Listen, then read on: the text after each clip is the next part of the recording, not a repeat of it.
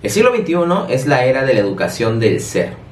Atrás quedó ya la educación del saber, esa educación que estaba basada únicamente en la adquisición de conocimientos declarativos a través de procedimientos mecánicos para obtener personas con perfiles muy similares que se parezcan a enciclopedias humanas o a calculadoras andantes.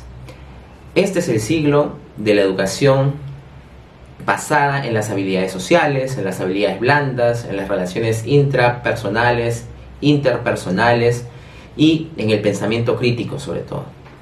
Y esto es porque el mundo ha cambiado. El siglo XXI no es igual al siglo XX o a siglos anteriores. Nos encontramos en un mundo en el que la información es abundante. Nos encontramos en un mundo globalizado, hiperconectado, hiperestimulante. Y en donde la tecnología nos ha hecho dar saltos tremendos en cuanto a los avances eh, que la humanidad había pensado tiempo atrás.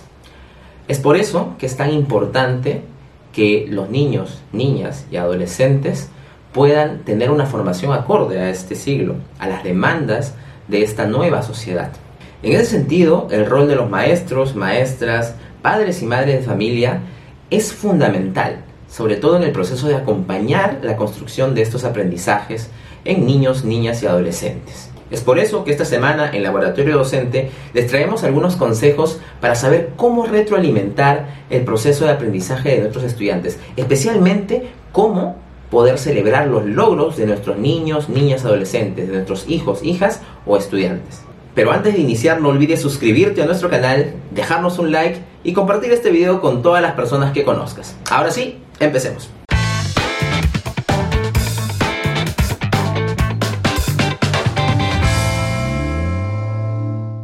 El 22 de junio de este año 2021, hace poco menos de un mes, Tar Wilson publica en el portal Edutopia de la Fundación Educativa George Lucas un artículo titulado ¿Qué decir en lugar de estoy orgulloso de ti? en donde nos comparte cuatro formas de hacer una retroalimentación a los logros de, sus estudiantes, pero de una manera mucho más constructiva y saludable. Hemos tomado este artículo como referencia ya que nos parece muy importante justamente el rol de retroalimentar el aprendizaje y sobre todo los logros de aprendizaje de los niños, niñas y adolescentes, sean nuestros estudiantes o sean nuestros hijos o hijas.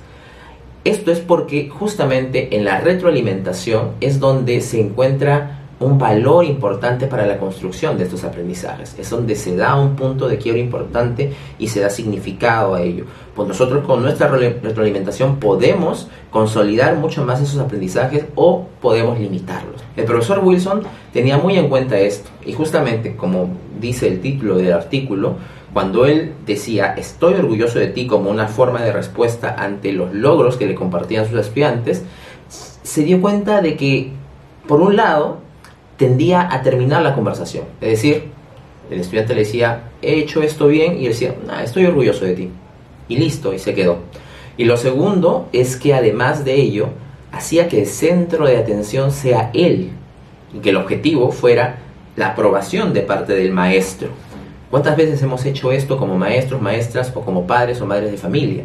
En donde al decirle estoy orgulloso de ti, simplemente cortamos o le damos a entender al estudiante o a nuestros hijos de que lo importante es que nosotros aprobemos ello y si no lo aprobamos entonces eso no está bien, simplemente el logro no tiene valor. Entonces, ¿qué hacer? ¿Qué otras formas tenemos de poder retroalimentar eh, los logros de nuestros estudiantes o nuestros hijos sin caer en, en esta tendencia de cortar la conversación o de centrar todo en nuestra aprobación? Pues el profesor Wilson nos comparte cuatro cuatro formas. La primera de ellas es responder con un cuéntame más. Y esto es algo que puede parecer sumamente simple, pero es tremendamente valioso, ya que al responder de esta forma le estamos dando mucha autonomía al estudiante y mucho control sobre lo que nos quiera compartir, pero también le damos la, oportunidad de poder hablarnos a detalle de eso que ha logrado, ¿no? y que él mismo sea consciente, que tenga un, un espacio de reflexión, de autorreflexión sobre lo que ha hecho y no solamente sobre el resultado, sino cómo lo logró. Esto es un ejercicio metacognitivo muy importante, muy importante para que nuestros estudiantes puedan entender que su aprendizaje es valioso y que no solamente se basa en lo que se llegó a conseguir al final, sino en todos los pasos que dio para poder conseguirlo.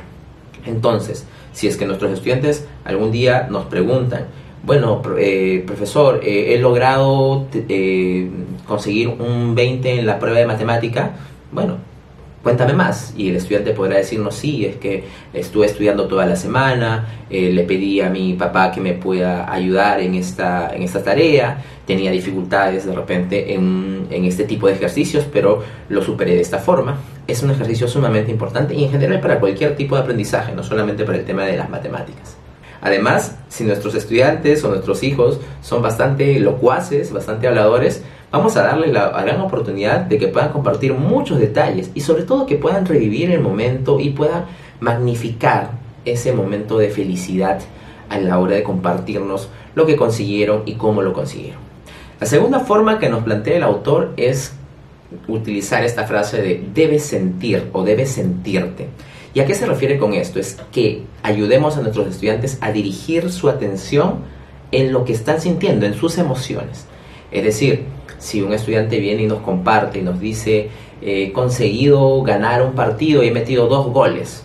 Eh, nuestros hijos, nuestros estudiantes podrían compartirnos ese logro. Entonces, en vez de decirles, estoy orgulloso de ti, podemos decirle, sé lo duro que trabajaste en, para lograr, para, para poder jugar en ese partido, debes sentirte muy orgulloso. De esta forma, estamos dándole la oportunidad al estudiante a que pueda ser consciente de las emociones que está sintiendo. Seguramente nuestro estudiante o nuestro hijo va a responder afirmativamente, quizás podría decir sí, me siento muy orgulloso o me siento muy satisfecho y podríamos ahí iniciar una conversación bien interesante sobre los porqués, el por qué llega a esa, a esa emoción o podría desarrollarla más.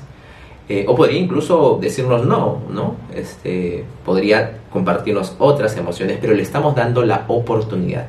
Si sentimos que esta forma de, retroalimentar el, logro de nuestros estudiantes puede ser muy cerrada porque podríamos decir, bueno, si le digo esto a mi estudiante, le estoy diciendo yo lo que está sintiendo, pues entonces estoy cerrando la conversación. Podríamos utilizar una pregunta mucho más abierta y decirle, bueno, estoy muy feliz por ti, ¿cómo te estás sintiendo? ¿No?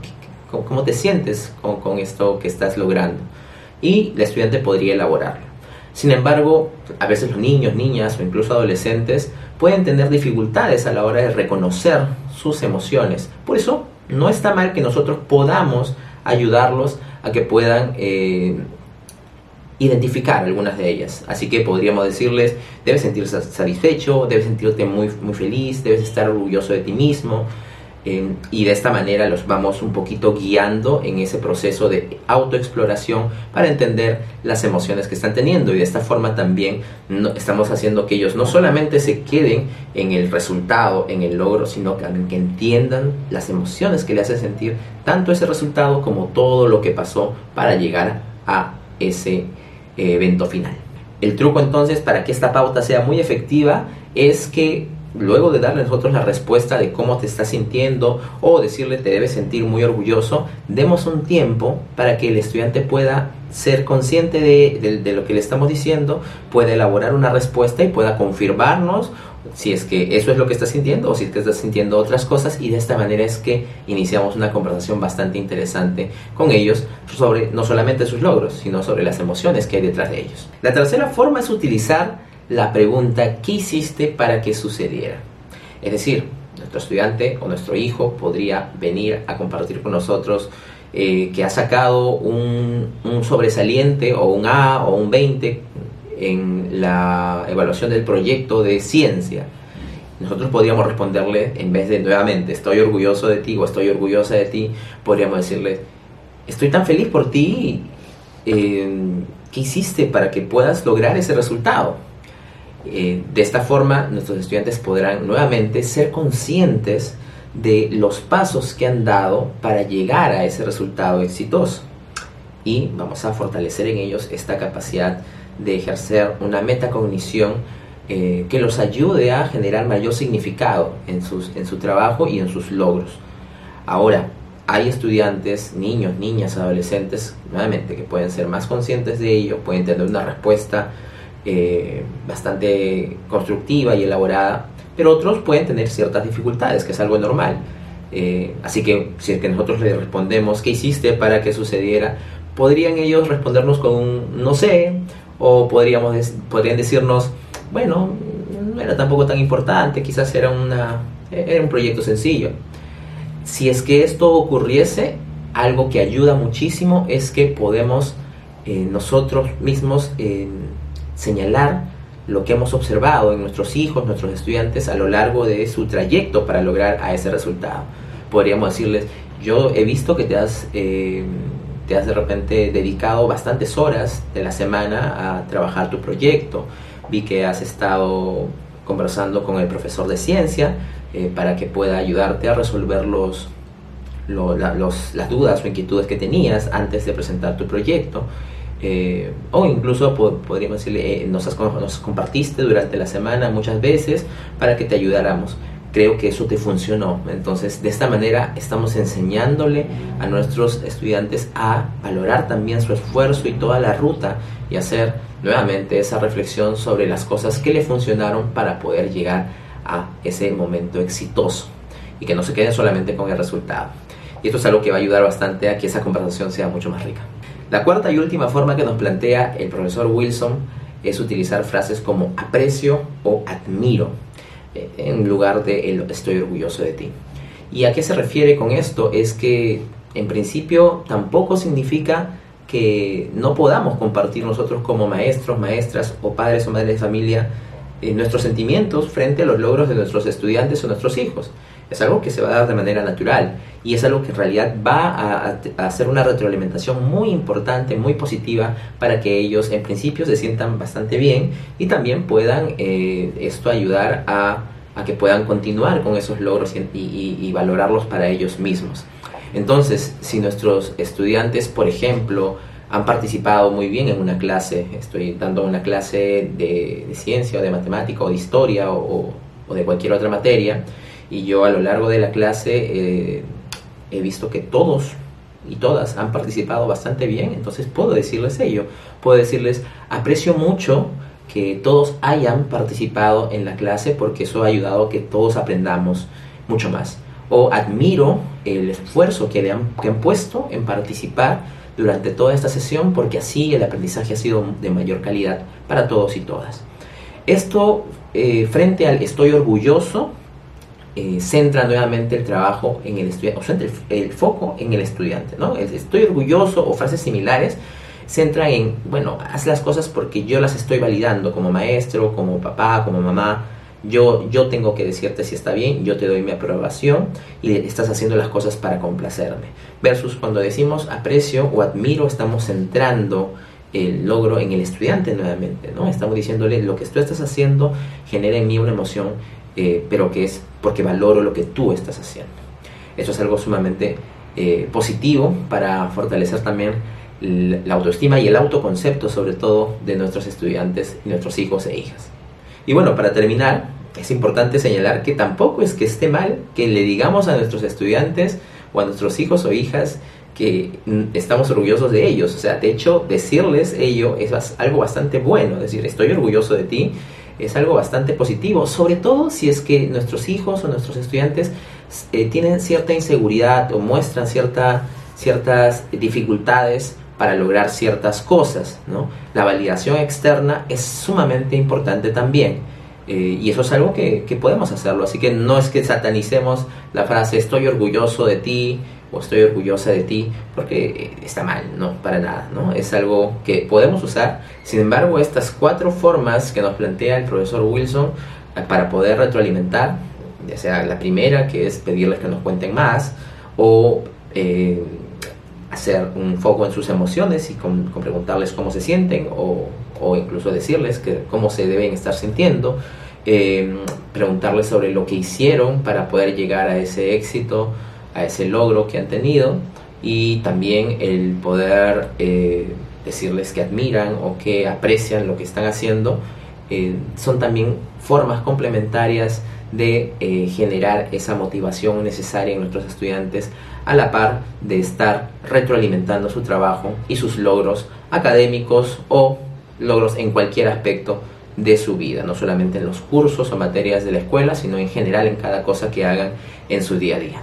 Y cierro recalcando la importancia que tiene el poder hacer estas pequeñas variaciones y el usar estas formas comunicativas con nuestros hijos, hijas, con nuestros estudiantes, ya que está comprobado científicamente que las palabras tienen un gran peso sobre el funcionamiento de nuestro cerebro y por tanto sobre nuestro aprendizaje nosotros como maestros, como maestras, como padres o madres, debemos centrar esa retroalimentación en nuestros hijos, en nuestros estudiantes, no en nosotros, no en que ellos tengan que hacer las cosas por complacernos a nosotros, sino para que ellos puedan ser conscientes de sí mismos, de sus emociones, de su trabajo y de justamente eh, cómo ello ha logrado los resultados que han podido conseguir. De esta manera estamos fortaleciendo también la autonomía de nuestros niños, niñas y adolescentes, que es una habilidad tan importante como les mencionaba al comienzo del video, para este nuevo siglo, el siglo XXI, la era de la educación del ser. Y eso es todo por hoy amigos y amigas, gracias por acompañarnos cada semana en estos podcasts. Por favor no olviden suscribirse al canal si que todavía no lo han hecho, déjennos un like Déjenos también comentarios en la caja de comentarios para saber qué otros temas quisieran que podamos abordar o, compartir en estos espacios. Y no olviden compartir el video a todas las personas que conozcan para que puedan también valerse y encontrar la utilidad en el mismo, ya que sabemos que es algo que puede sumar muchísimo el trabajo que tenemos como maestros, maestras, como padres madres de nuestros niños, niñas y adolescentes. Conmigo será hasta la siguiente oportunidad. Nos vemos en un siguiente podcast. Hasta pronto.